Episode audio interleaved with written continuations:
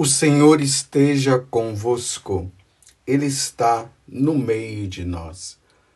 Proclamação do Evangelho de Jesus Cristo, segundo Marcos. Glória a vós, Senhor. Naquele tempo, os discípulos de João Batista e os fariseus estavam jejuando.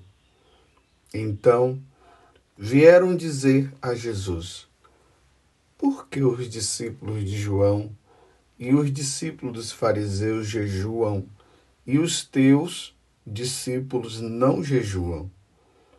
Jesus respondeu: Os convidados de um casamento poderiam, por acaso, fazer jejum enquanto o noivo está com eles? Enquanto o noivo está com eles, os convidados não podem jejuar, mas vai chegar o tempo em que o noivo será tirado do meio deles. Aí então eles vão jejuar. Ninguém põe um remendo de pano novo numa roupa velha, porque o remendo novo repuxa o pano velho e o rasgão fica maior ainda.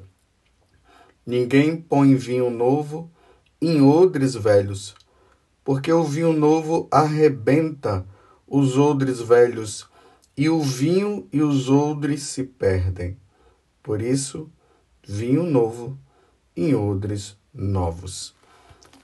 Palavra da salvação, glória a vós, Senhor.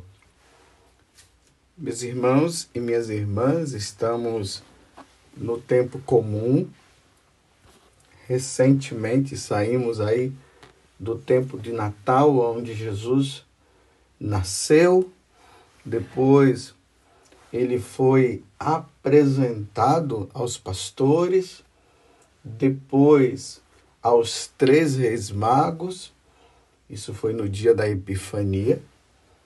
Depois nós vimos Jesus sendo batizado. E aí ele começa a vida pública essa missão grandiosa de Jesus que veio do céu para nos redimir, para nos salvar, para nos reconciliar com o Pai, para vencer a morte, vencer o pecado e vencer o diabo, o nosso grande inimigo. Porque ele odeia Deus, ele não se reconcilia com Deus e ele quer que nós pequemos para nós ofendermos a Deus também como ele, como ele ofende. E nós estamos aí nessa caminhada. Jesus agora está ali nessa respondendo essa pergunta que os fariseus estão fazendo. Os discípulos de João jejuam e os seus discípulos não estão jejuando. Mas que história é essa? Se todos nós jejuamos, por que, que os seus discípulos é, vivem nesta vida dessa forma? Não há necessidade mais de jejuar? Então Jesus responde que uma vez que ele, sendo o noivo, porque é uma comparação que Jesus está fazendo, quando o noivo, a noiva, quando está ali na festa de casamento, todo mundo está feliz. E ali é uma festa. Imagine é, uma pessoa estando no casamento lá triste. Imagine os noivos tristes, os convidados tristes. Não existe isso. Numa festa de casamento só há alegria. Então Jesus agora ele faz a comparação que ele é o noivo, a igreja que somos nós é a noiva. E uma vez que o noivo e a noiva estão ali, simbolizado entre ele e os e os apóstolos, só felicidade e só alegria. É por isso que o céu é sempre comparado como um casamento, como uma festa de casamento, justamente para nós entendermos a felicidade que é o céu. Mas aí Jesus continua dizendo: Mas vai chegar um tempo em que o noivo será tirado do meio deles. Aí então eles vão jejuar. É importante notar o verbo que Jesus está usando. O verbo é tirar. Ele será tirado do meio deles. Aí eles vão jejuar. Eles vão entrar numa tristeza muito grande. Aí eles jejuarão. Então, tirado. Esse noivo será tirado. O noivo que é ele que está com a noiva que é a igreja, mas representada ali por enquanto pelos apóstolos, está ali na maior alegria, mas no momento que o noivo for tirado, os apóstolos entrarão numa tristeza muito grande. Mas como é que vai acontecer isso? Aí nós perceberemos, nós vamos perceber isso justamente naquela sexta-feira santa que foi antecipado também na quinta-feira, onde Jesus foi julgado ali pelo sinédrio de forma injusta. Aí Jesus celebra a última ceia com os apóstolos e ali ele institui os dois sacramentos, o sacramento do sacerdócio e o sacramento da Eucaristia.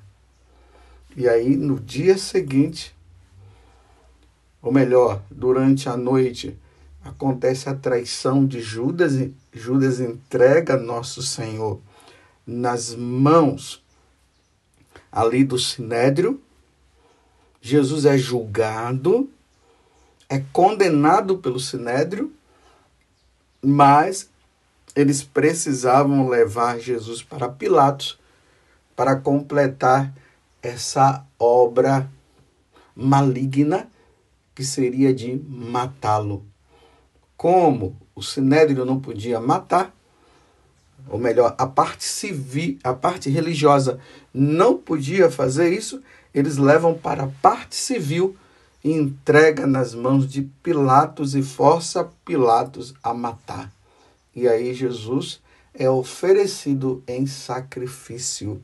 Lembrando que Pilatos poderia muito bem dizer: Eu não vou matar ele porque ele é inocente. E Pilatos tinha visto isso.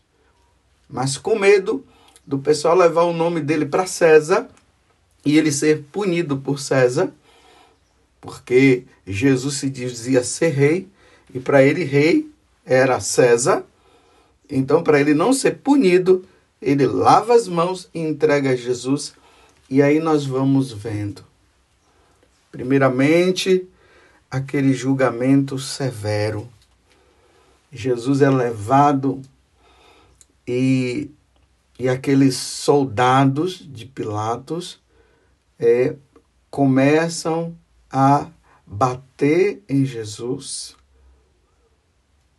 e batem, vai dilacerando o corpo de nosso Senhor Jesus Cristo ali daquela forma, chicoteado, até pedaços do corpo de Jesus é tirado com aquelas com aqueles chicotes que tinha na ponta uma, uma um, um ferrinho com umas pontinhas que quando batia, não somente cortava, mas tirava pedaço do corpo. Depois eles mandam parar, porque não era ali que ele deveria morrer. Ele deveria morrer na cruz. E aí é levado para Pilatos. Pilatos tenta fazer de tudo para Jesus não ser crucificado. Aí o pessoal começa a dizer crucifica-o, crucifica-o, crucifica-o. e Jesus é trocado. Pilatos tenta fazer de tudo mais uma vez, então diz que na Páscoa geralmente se deixava soltar uma pessoa, se eles não queriam, então, no caso, é, prender, deixar Barrabás preso para que Jesus pudesse ser solto, e eles continuaram dizendo: crucifica-o, crucifica-o. E aí Pilatos lava as mãos e dá a sentença dele ser crucificado. Aí Jesus vai passando por aquelas ruas de Jerusalém até chegar lá, lá fora, fora das muralhas, aonde estava o, o Calvário, aquele monte chamado Monte da Caveira, e ali Jesus, depois de ter levado aquela cruz pesada às costas, ele deita e eles começam a crucificá-lo, e aí Jesus é erguido e ali ele fica crucificado e pede perdão ao Pai por nós. Pai, perdoa-lhes porque não sabem o que fazem. E depois ele diz: Em tuas mãos eu entrego o meu espírito. E aí ele salva a todos nós. É diante de todo, toda esta situação que agora os discípulos entram numa atitude de penitência, de jejum, de oferecimento junto com Jesus.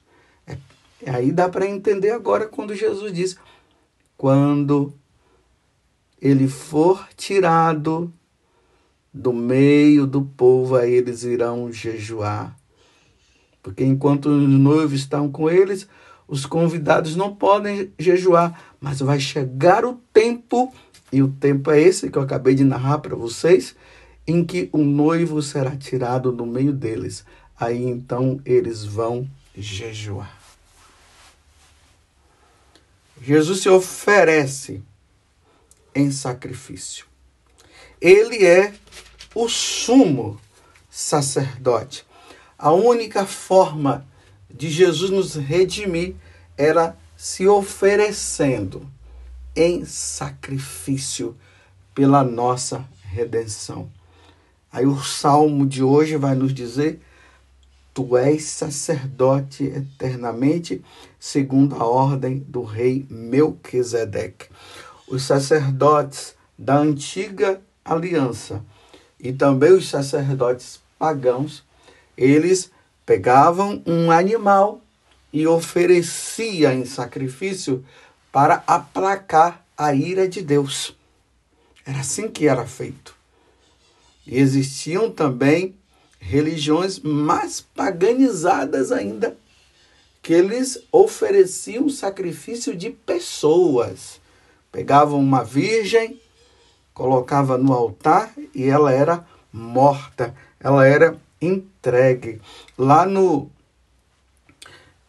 no nos maias e nos astecas, nós vemos também quando nós lemos lá a história deles, eles iam é, em determinados lugares, naquelas lutas, eles dominavam as pessoas e levavam aquelas pessoas escravas para serem oferecidas em sacrifício para aplacar a ira dos deuses astecas.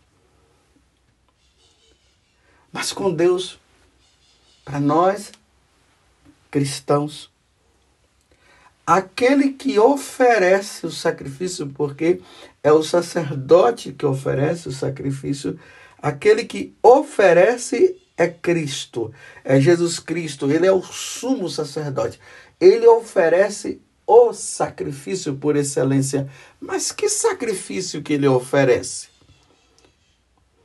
Uma pessoa, uma virgem, um animal? Não. Ele mesmo.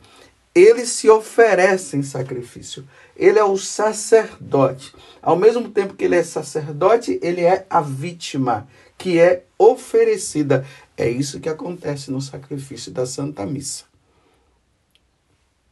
Aí, a carta aos Hebreus faz uma belíssima definição. Então, a carta aos Hebreus, capítulo 5, do versículo 1 até o décimo, lá diz: Todo sumo sacerdote é tirado do meio dos homens e instituídos em favor dos homens nas coisas que se referem a Deus, para oferecer dons e sacrifício, sacrifícios pelos pecados. É oferecido o sacrifício.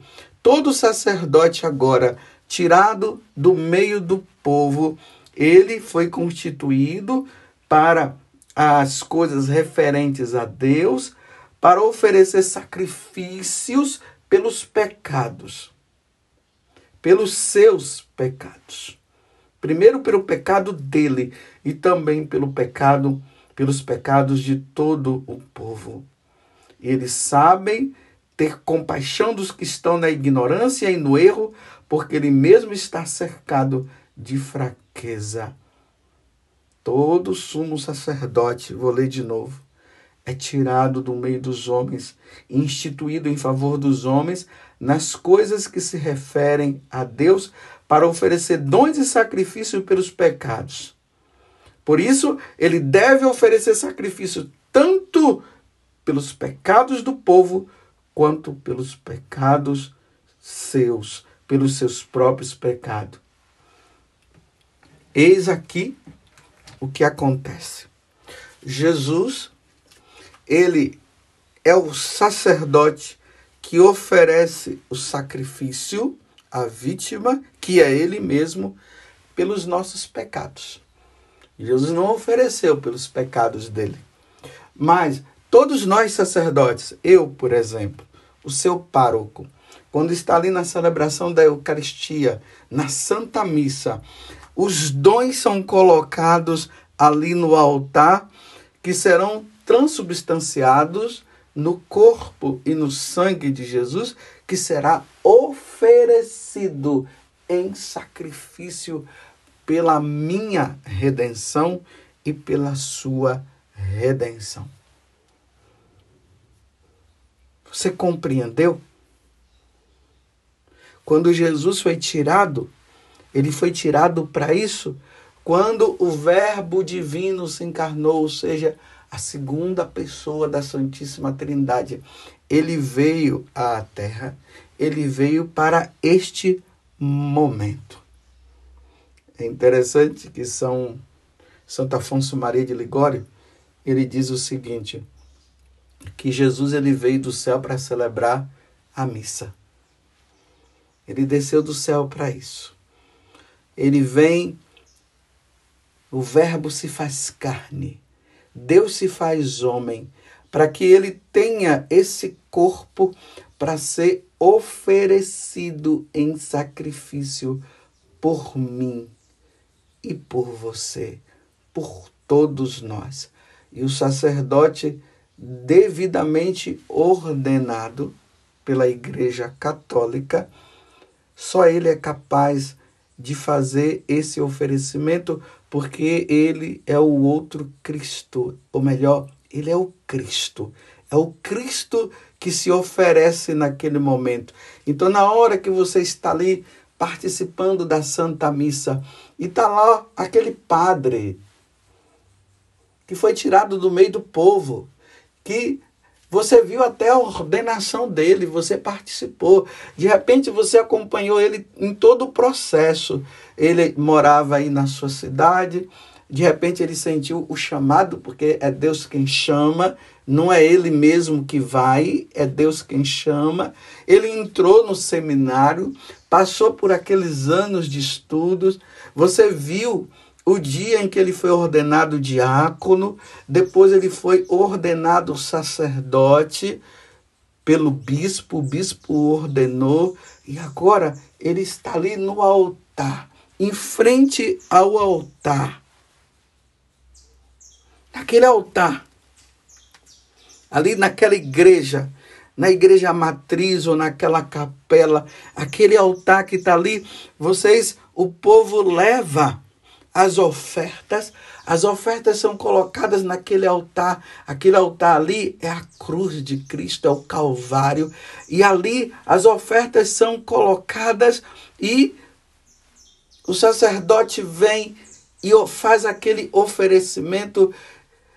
E aquela oferta do pão e do vinho na hora que ele impõe as mãos, a epíclase, o Espírito Santo vem sobre aquelas ofertas e ali é transubstanciado no corpo e no sangue de nosso Senhor Jesus Cristo. Aqui nós vamos lembrando a quinta-feira santa, foi isso que aconteceu. Isto é meu corpo, isto é meu sangue. E ali Jesus é oferecido pela nossa redenção. Aquele sacerdote que está ali que você conheceu, que talvez você tenha visto ele quando, quando ele nasceu, você foi companheiro dele, você foi amigo dele. Em um determinado momento, Jesus o chamou e ele foi. Agora, aquele amigo seu, ele está ali, ele é a pessoa de Cristo que está oferecendo o Senhor pela nossa redenção. Meu Deus, que mistério! Que mistério! Deus poderia ter chamado os anjos para que isso fosse feito, mas não. Ele ele quer que seja nós mesmos. Ele faz com que o homem seja esse Cristo que oferece o sacrifício pela nossa redenção. Meus irmãos, não deixem de participar da missa. E nos tempos que nós estamos vivendo hoje, nós precisamos aí participar mesmo da missa com toda a intensidade. E nós, sacerdotes, precisamos cada vez mais levar a sério a nossa vocação, oferecer, porque os tempos são maus. Os tempos só não estão piores, meus irmãos, porque o sacrifício de nosso Senhor Jesus Cristo é renovado todos os dias, toda hora, em todo momento. Aí, claro, Satanás sabe disso. Satanás sabe da importância da Santa Missa. Ele sabe a importância do sacerdote, daquele amigo seu que foi escolhido pelo Senhor e que agora está oferecendo sacrifício. Ele sabe a importância. Aí o que é que ele está fazendo? Ele está procurando denegrir a imagem do sacerdote, justamente para você não participar da missa, para não ter missa. E aí nós vamos entendendo o porquê que nas aparições de Nossa Senhora ela fala das perseguições que virão, e as perseguições que virão serão justamente aos bispos e sacerdotes, porque não tendo bispo e não tendo sacerdote, não vai ter missa, não tem atualização do sacrifício. Mas graças a Deus, né, as portas do inferno não vão prevalecer contra a igreja. Isso não vai acontecer de faltar sacerdote, mas haverá uma investida muito grande do, do, de Satanás para derrubar, para acabar com os sacerdotes. Talvez até agora você que está me ouvindo, você seja uma pessoa que está revoltada com algum padre. Mas vejam só, não é para você ficar revoltada com os padres nem com os bispos, é para você rezar pela até mesmo é, é, engraçado dizer isso, né? Mas rezar até pela nossa conversão, rezar pela minha conversão, para que nós sejamos sacerdotes, para que nós possamos exercer a nossa missão mesmo de padre, para que nós celebremos a missa com zelo. Para que nós entendamos a nossa missão cada vez mais que nós somos tirados do meio do povo para oferecer sacrifícios pela, pelos nossos pecados e pelos pecados da humanidade, para que o céu possa se abrir para todos nós. Recomendo, meus irmãos, no dia de hoje, que você ofereça também os seus sacrifícios, as suas penitências, os seus jejuns, as suas orações pela perseverança de nós sacerdotes, para que nós possamos cumprir realmente a missão que Deus nos deu, oferecer sacrifício pela redenção da humanidade. Ministrar bem os sacramentos, de nós usarmos os nossos lábios para proclamar e anunciar a verdadeira palavra de salvação. Rezem por nós. É tempo disso. Então, uma vez que Jesus fala que quando ele fosse tirado, aí as pessoas iriam jejuar. Então, meus irmãos, nós estamos vivendo em tempos de penitência, de muita penitência. É tempo de jejum. É só você olhar ao seu redor, veja a situação do mundo, veja a situação do nosso país, vejam como as coisas estão. É preciso ter missa, muitas missas para serem celebradas. É preciso surgir sacerdotes santos segundo o coração de nosso Senhor Jesus Cristo. Jejuem, façam penitência, rezem por nós, sacerdotes, para que a nossa missão possa ser cumprida. Oferecer a hóstia imaculada, santa e pura, que é nosso Senhor Jesus Cristo, pela salvação da humanidade. Louvado seja nosso Senhor Jesus Cristo, para sempre seja louvado, e a nossa mãe, Maria Santíssima.